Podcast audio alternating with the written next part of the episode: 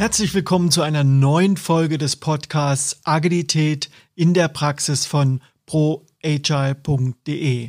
Mein Name ist Christian Müller und ich freue mich, dass du mit dabei bist. Heute ist bei mir im Podcast Romy Zietschmann zu Gast. Sie ist 37 Jahre jung und arbeitet als Product Ownerin bei einer Versicherung. Romy war Teilnehmerin der letzten Agile Power Week und hat dort die Kurse zum Scrum Master und Product Owner besucht. Kurze Zeit später hat sie die Prüfung zum Professional Scrum Master und Professional Product Owner bei der Scrum.org erfolgreich bestanden. Sie wird dir in dieser Podcast-Folge über ihre Erfahrung berichten und ihre Erkenntnisse und Tipps mit dir teilen, die ihr geholfen haben, die Prüfung zu bestehen. Ich wünsche dir ganz viel Spaß beim Zuhören.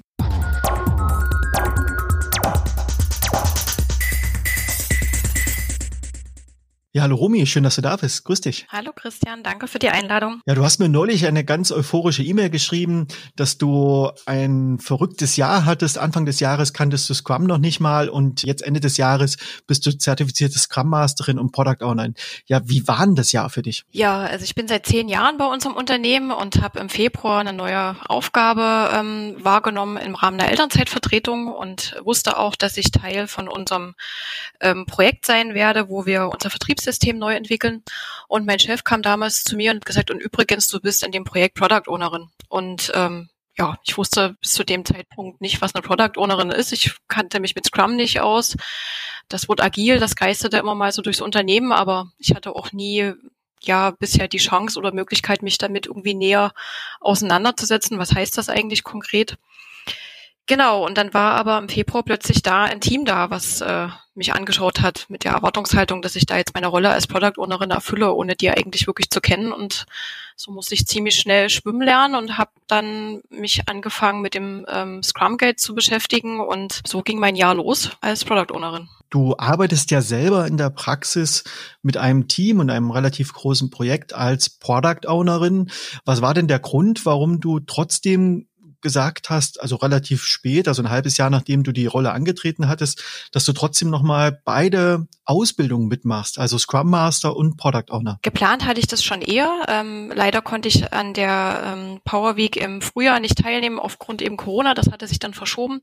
Aber ich habe schon gemerkt, auch im Laufe des Jahres, ähm, es schleichen sich so ein paar Verhaltensweisen ein. Manche Sachen macht man vielleicht anders, als die im Scrum Guide drinstehen. Ähm, das habe ich erstmal nicht in Frage gestellt. Das war halt so, aber ähm, man hat ja doch so im, im, täglichen Leben immer mal wieder mit, mit Problemchen äh, zu kämpfen, dass es eben mit dem Team irgendwelche Reibereien gibt oder ähm, man gar nicht so genau weiß, ist das jetzt eigentlich meine Aufgabe oder ist das eher der Bereich von dem Scrum Master? Und die Fragen haben sich gehäuft und deswegen finde ich es einfach wichtig, dass man schon so ein dieses Mindset für sich einfach mit aufbaut und ähm, auch ein bisschen die theoretischen Grundlagen auch kennt und versteht.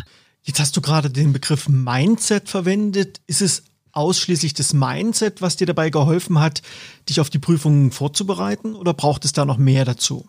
Da muss ich sagen, hat mir die Vorbereitung für die Prüfung eigentlich tatsächlich auch einen Nutzen gebracht. Also nicht nur, dass ich jetzt das Zertifikat habe und da mächtig stolz drauf bin, sondern ähm, man wird durch die Prüfung nochmal wirklich mehr oder weniger gezwungen, sich intensiv ähm, mit dem Scrum Guide auseinanderzusetzen und auch wirklich wird verwirrt, das sich einfach mal auf der Zunge zergehen zu lassen. Was heißt das eigentlich? Was ähm, macht, was macht das mit den Leuten, die dort drin arbeiten und ähm, also die in so einem Team arbeiten? Und was heißt das für meine tägliche Praxis? Also ich finde, es ist ähm, sind beides Bausteine, die man braucht. Also einmal ähm, ein Seminar, wo man vielleicht auch mal in den Austausch kommt mit ähm, Leuten aus anderen Projekten, aus anderen Unternehmen und wo man auch von deiner Erfahrung eben partizipieren kann. Dann die eigenen Erfahrungen, die man bei sich im Unternehmen vielleicht schon gesammelt hat und eben so die theoretischen Grundlagen, die man sich gerade auch in Vorbereitung ähm, für die Prüfung dann noch aneignet. Dann lass uns mal direkt einsteigen. Lass uns mal in die Vorbereitung gehen. Du hast ja diesen Workshop absolviert. Das war ja ein Remote-Training. Was waren so Aha-Momente in dem Training? Auch in Vorbereitung auf die Prüfung? Also was ich mir am deutlichsten mitgenommen habe, ist, dass ähm, die Developer auch in einer, in, einer, in einer ziemlich starken Verantwortung auch stehen. Also ähm, ich habe so festgestellt, dass man in der Praxis häufig dazu neigt, als Product Ownerin, oder zu, zumindest ging es mir so, dem ähm, Developern so ein bisschen die Verantwortung aus der Hand zu nehmen. Und ähm, das ist mir ziemlich deutlich geworden während dem, ähm, ja, während der Power Week, dass es ähm, schon wichtig ist, dass die auch eine ein Verständnis für das Produkt haben und dort auch noch mehr an der Verantwortung sind, was zum Beispiel auch die Erfüllung des Sprintziels angeht. Also wir bei uns sind sehr ähm, Story-getrieben unterwegs. Also ein Sprint besteht aus den und den Stories. Die sind, da besteht ein, eine feste Vereinbarung, dass die bis zum Sprintende geschafft werden. Was ich mir so mitgenommen habe, ist, dass es eigentlich gar nicht so sehr um die Stories geht, sondern dass das Sprintziel viel mehr in den Fokus rücken müsste und welche Stories da dahinter stehen, ist manchmal sogar zweitrangig. Das war so der größte Aha-Moment für mich. Du hast ja beide Trainings kombiniert. Du hast ja Scrum Master und Product Owner gemacht, obwohl du selber als Product Ownerin arbeitest. Warum war das für dich sinnvoll, beide Kurse zu belegen? Der Kurs zu dem Scrum Master ähm, verschafft einem erstmal einen guten Überblick über die Artefakte, äh, über die Säulen, die Werte von Scrum, so dass das, ich sag mal so die ganze Theorie drumrum. Und ähm, an sich hätte ich auch nicht mal unbedingt die Prüfung zum Scrum Master gemacht, weil eben äh, Product Owner ja schon meine Rolle ist. Ähm, jetzt war es aber so, dass im Rahmen des ähm, Workshops die der, der Voucher für die Prüfung ja sozusagen mit ähm, drin war. Und dann habe ich mir gedacht, na gut, dann äh, probierst du das einfach. Und ich muss im Nachhinein sagen, dass mir das für die Product Owner Prüfung unheimlich geholfen hat, eben erst die Scrum Master Prüfung abzulegen und dann die Product Owner äh, Prüfung zu machen, weil ich glaube, wenn ich nur den ähm, Zertifizierung von dem Product Owner gemacht hätte, bin ich mir gar nicht sicher, ob ich die bestanden hätte. Wie muss ich mir das vorstellen, wenn ich selber vielleicht vor der Frage stehe, sollte ich mich zertifizieren lassen? Wie läuft so eine Prüfung bei scrum.org ab? Ja, man legt dort ein Profil an. Ähm, das ist relativ einfach. Man muss sich da kurz registrieren. Dann kriegt man ja so eine äh, Voucher-Nummer, die man eingibt und dann geht es eigentlich auch schon los. Es ist halt ähm, ziemlich knapp getimeboxt. Also das muss ich sagen, ist schon eine Herausforderung. Also man bekommt ja 80 Fragen gestellt und hat aber nur 60 Minuten Zeit. Ähm, man hat immer dann eine Seite mit einer Frage, die muss man auch zwingend beantworten. Also es ist jetzt nicht möglich, dass man sagt, die überspringe ich erstmal und schaue die mir später an. Man muss eine Antwort geben, aber was ich recht hilfreich fand, man kann sich ähm, eine Frage sozusagen markieren und kann am Ende vom, von der Prüfung sich alle markierten Fragen nochmal anschauen und dann vielleicht, wenn man eben dann doch noch zehn Minuten Zeit hat, ähm, sich die nochmal in Ruhe anschauen und nochmal drüber nachdenken. Ähm, das hat mir schon an der einen oder anderen Stelle geholfen, aber ja, man sollte schon imstande sein, einen Großteil der Fragen wirklich relativ fix aus dem Bauch heraus auch beantworten zu können. 80 Fragen in 60 Minuten ist natürlich sehr wenig Zeit. Das heißt, du hast pro Frage deutlich weniger als eine Minute. Das heißt, so was man so typischerweise in anderen Prüfungen hat, dass man mal nebenbei nochmal blättert, seine Unterlagen durchguckt, das geht ja hier fast nicht. Wie bist denn du mit diesem Zeitdruck umgegangen? Also ich habe mir schon, ähm, also mein, mein Scrum Guide, der sieht mittlerweile ziemlich bunt aus. Also ich habe mir schon ganz viele Zettelchen an die Seite rangeklebt, aber ich glaube, das hat mir mehr fürs fürs, fürs Lernen was genützt. Ähm, wie du schon sagst, im Rahmen der Prüfung hat man nicht die Chance, dort großartig zu blättern.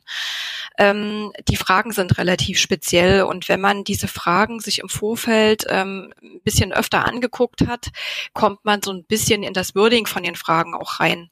Das kann man tun bei ähm, Scrum.org hat man ein ja, ein Pool von, von Prüfungsfragen, die man probeweise sich im Vorfeld angucken kann.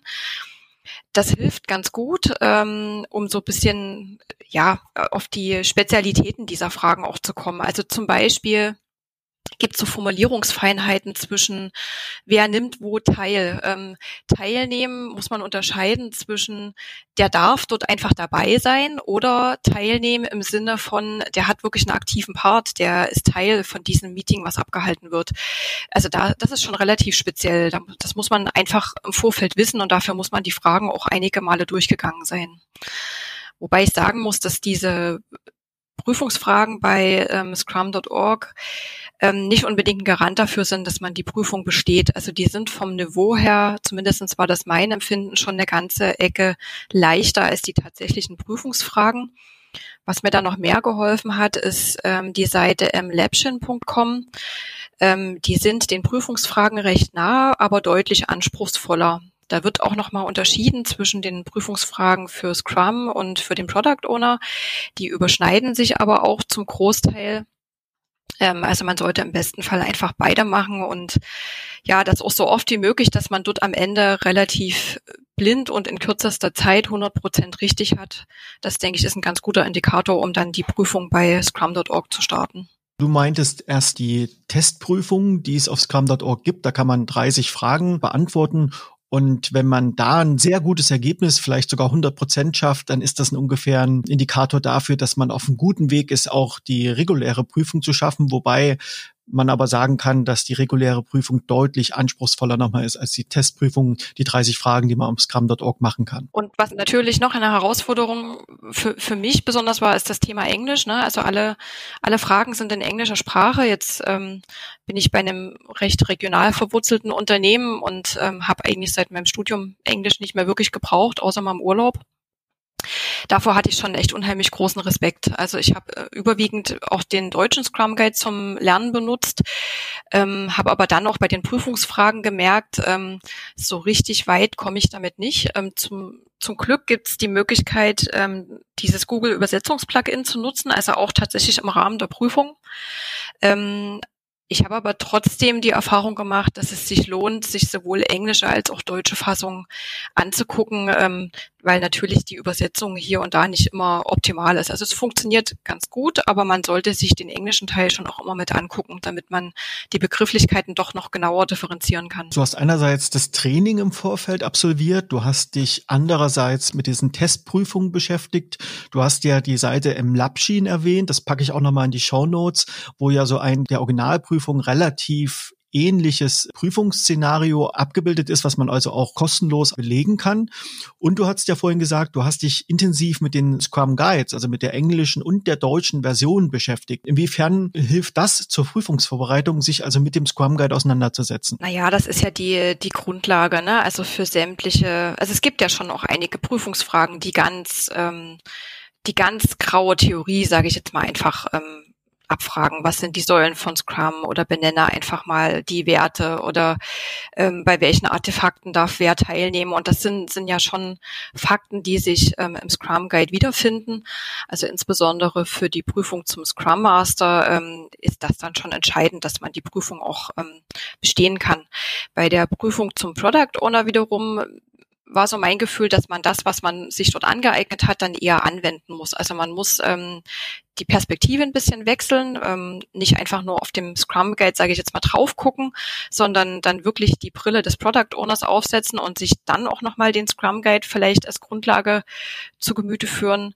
Ähm, wie sieht das Ganze aus der Perspektive des Product Owners aus? Da, da geht es schon ein bisschen mehr da rein, ähm, das Ganze auch anzuwenden. Wie ist denn so deine Erfahrung oder deine Einschätzung? Glaubst du, dass die Praxis einerseits, die du vorher schon hattest, plus dieser Unterbau, dass du die Scrum Master Ausbildung noch gemacht hast und auch die Prüfung gemacht hast, hat dir das signifikanten Vorteil gegeben, diese Prüfung zum Product Owner auch zu bestehen? Oder glaubst du, dass wenn man sozusagen sich ganz aus der Kalten mit dem Thema beschäftigt, dass man es da deutlich ja schwerer hat? Ich glaube, das hat so alles sein Für und Wider. Also auf der einen Seite fand ich meine praktische Erfahrung schon ganz hilfreich, um, um so für mich persönlich dem Scrum Guide so ein bisschen zum, zum Leben zu erwecken. Ne? Man kann ja doch Sachen irgendwie besser greifen, wenn man weiß, ah, in der Realität sieht das so und so aus.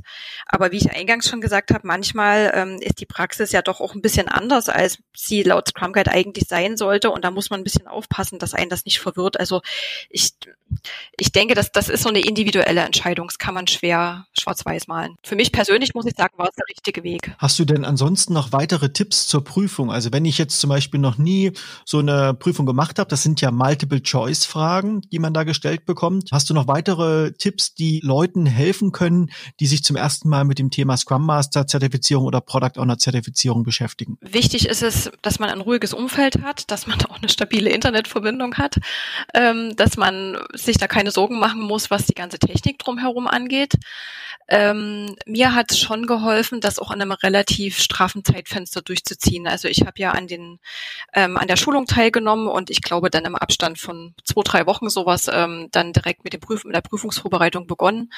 Mein persönlicher Zeitplan war, dass ich an einem Freitagmittag mich hingesetzt habe mit dem Scrum Guide und habe eigentlich bis bis abends den dann zwei drei Mal gelesen, mir ganz viel auch angestrichen und nochmal rausgeschrieben habe dann den, den Samstag intensiv genutzt, um nochmal ähm, mir die ganzen Probefragen, die ich eben so auf den zwei Internetseiten, was ich vorhin gesagt habe, gefunden habe, intensiv anzugucken und mir die auch zu erarbeiten. Also wirklich mir die Prüfungsfrage durchzulesen, mir den Scrum Guide zur Seite zu nehmen und mir das genau zu durchdenken wie beantworte ich jetzt die Frage, was heißt das eigentlich konkret, wonach wird hier gefragt, sich auch mit den Fragen eben vertraut zu machen und habe dann äh, den Sonntagvormittag auch nochmal genutzt, um einfach mal so Prüfung zu simulieren, also wirklich auch noch mehr auf diesen Zeitdruck zu achten und habe dann so jeweils Sonntagnachmittag die Prüfung gemacht. Also einmal dieses Wochenende praktisch für den Scrum Master und das gleiche habe ich das Wochenende drauf für den Product Owner ähm, gemacht. Damit bin ich ganz gut gefahren, dass man nicht zu viel Zeit ähm, da verstreichen lässt. Gibt es irgendwas, wo du im Vorfeld das nicht erwartet hättest oder irgendwas, wo du sagen würdest, ja, da muss man ganz besonders jetzt drauf achten? Also die Fragen sind schon recht spitz, finde ich teilweise. Ne? Also mir fällt jetzt gerade ein, der, der Scrum Master zum Beispiel unterstützt ja auch ähm, bei, bei der Einführung von Scrum in der ganzen Organisation. Jetzt gibt's aber eine Prüfungsfrage, wenn ich mich richtig erinnere. Da steht drin, der Scrum Master führt die Organisation bei der Einführung von Scrum. Ähm, das sind so Feinheiten, da muss man wirklich aufpassen. Natürlich führt er nicht die Organisation, sondern er unterstützt sie nur dabei.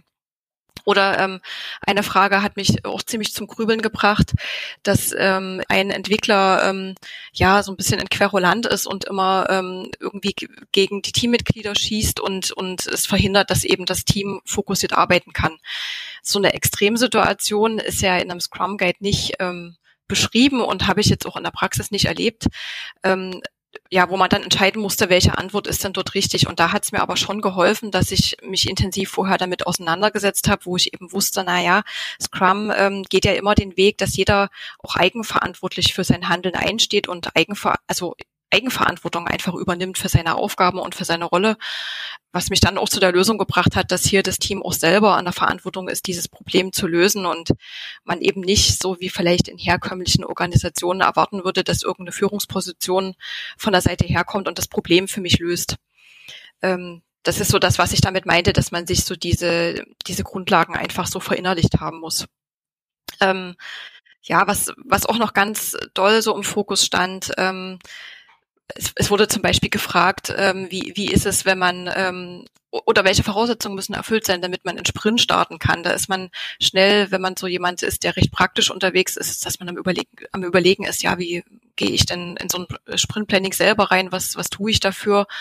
wenn man sich dann wieder auf den Scrum Guide besinnt, da weiß man, da ist nichts vorher zu erfüllen. Also es gibt keine theoretischen Grundlagen, die besagen, ähm, was muss ich für ein Sprint-Planning im Voraus alles vorbereiten.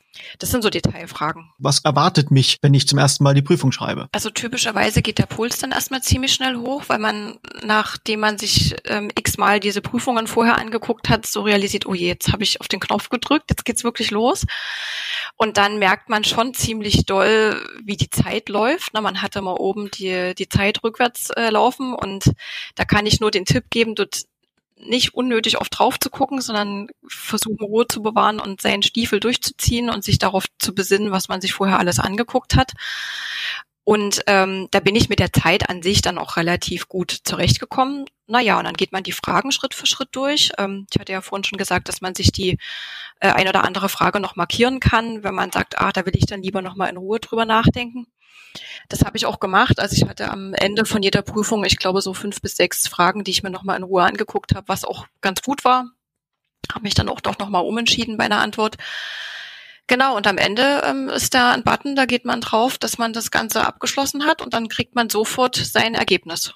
Kriegt den Prozentwert und ob man bestanden hat oder nicht. Und kriegt dann anschließend online sein Zertifikat. 85 Prozent der Fragen müssen richtig beantwortet sein, um Prüfung auch zu bestehen. Das heißt, es gibt da keine Noten, sondern es gibt nur bestanden oder nicht bestanden. Jetzt hast du das geschafft. Du hast beide Prüfungen beim ersten Mal auch bestanden. Du hast ja gesagt, du hast jetzt das Zertifikat bekommen. Das ist international gültig und das ist auch ein Leben lang gültig. Das unterscheidet Scrum.org Prüfungen von zum Beispiel der Scrum Alliance. Das ist der andere große Zertifizierer, den es im Scrum-Umfeld gibt.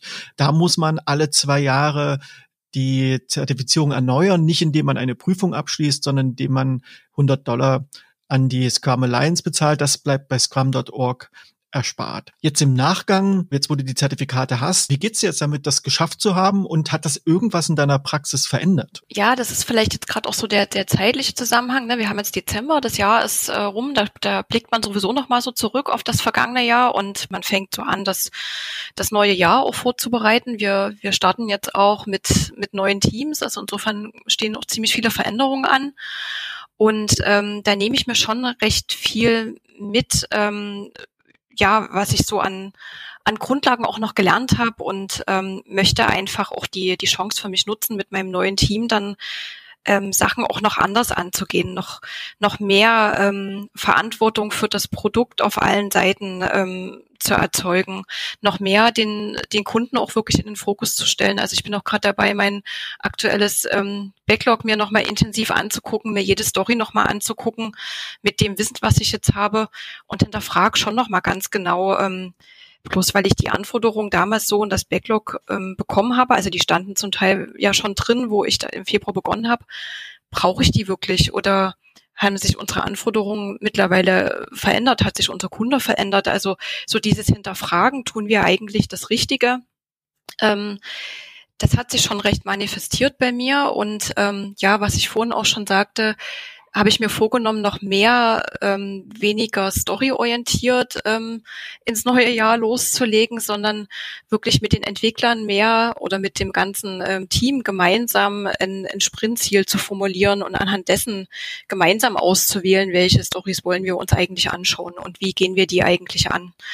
Ähm, ja, und dann auch ein Stück weit davon wegzukommen, jede Story exakt genau zu beschreiben, sondern auch dort noch mehr ins Gespräch mit den Entwicklern zu gehen und die sich einfach gemeinsam zu erarbeiten. Das sind so die wesentlichen Handlungsfelder, die ich so für mich persönlich auch raus, äh, ja, rausgearbeitet habe. Jetzt schreibt ja das Scrum Framework nicht vor, dass man eine Scrum Master oder eine Product Owner Zertifizierung ablegen soll. Also im Prinzip kann jeder sich den Scrum Guide nehmen, kann sich das durchlesen, kann das für sich interpretieren, das Framework und kann anfangen so zu arbeiten.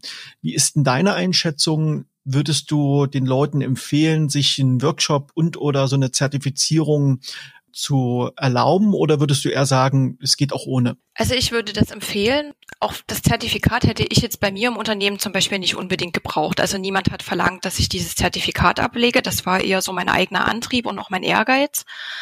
Ähm, die, ähm, die Schulung vorher zu machen, finde ich wichtig, weil gerade im im Alltag geht doch gelegentlich die Zeit dafür oder, oder ist die Zeit dafür einfach nicht da, zu sagen, ich nehme mich jetzt hier mal zwei, drei Tage raus und besinne mich mal und beschäftige mich jetzt mal mit äh, theoretischen Grundlagen. Die Zeit haben, glaube ich, die wenigsten und können sie sich auch nicht einfach nehmen. Man hat auch gar nicht die, die Ruhe und den, den Raum dafür. Und das bietet so ein, so ein Training auf alle Fälle. Ähm, wenn ich die, die Prüfung nicht gemacht hätte, hätte ich ja dann nach den, nach der Agile Power Week, nach den fünf Tagen ähm, aufgehört und hätte ähm, wieder ganz normal, sag ich mal, so meine, meine, meine tägliche Arbeit gemacht. Und so, weil ich dieses ehrgeizige Ziel hatte, diese Prüfung abzulegen, war ich ja gezwungen, mich nochmal intensiv damit auseinanderzusetzen wo ich nur sagen kann, das hat mir schon noch mal viel gebracht, die Kombination aus beiden. Vielleicht zum Abschluss hast du noch so einen konkreten Geheimtipp, der den Menschen helfen kann, damit sie die Prüfung auch bestehen. Gibt es da noch irgendwas, wo du sagst, das solltet ihr auf jeden Fall machen? Also für die PO-Prüfung, das hatte ich vorhin schon gesagt, so dieses Entscheidende, den, den Blickwinkel zu wechseln, das denke ich ist ganz wichtig, dass man wirklich sagt, ich bin jetzt Product Owner und ich sehe das jetzt aus der Perspektive. Insgesamt für die Prüfung also man, man lernt ja die Sachen am besten, ähm, die einen interessieren und für die man sich begeistert. Und ähm, wenn man jetzt einfach nur da durchgeschleust wird, weil vielleicht eine Organisation sagt, beschäftige dich jetzt mal damit, dann ist das sicherlich keine gute Idee, dann in die Prüfung zu gehen. Wenn man aber sagt, ich ähm, mich begeistert das und ich interessiere mich dafür und ich setze mich gern damit auseinander, dann ist das, denke ich, schon, ja, dann hat man schon einen guten Meilenstein ähm, geschafft. Also so der persönliche Antrieb, der setzt ja, versetzt ja wirklich manchmal Berge. Liebe Romy, wenn man dich erreichen möchte, wie kann man am besten mit dir Kontakt aufnehmen? An sich kannst du gerne Xing-Profil ähm, verlinken, da kann man mich erreichen. Danke, dass du dir die Zeit genommen hast, dass du äh, mir und uns hier nochmal ein bisschen was erzählt hast zu deiner Erfahrung mit den Prüfungen zum Scrum Master und zum Product Owner bei scrum.org. Vielen Dank und ich wünsche dir alles Gute weiterhin. Dankeschön.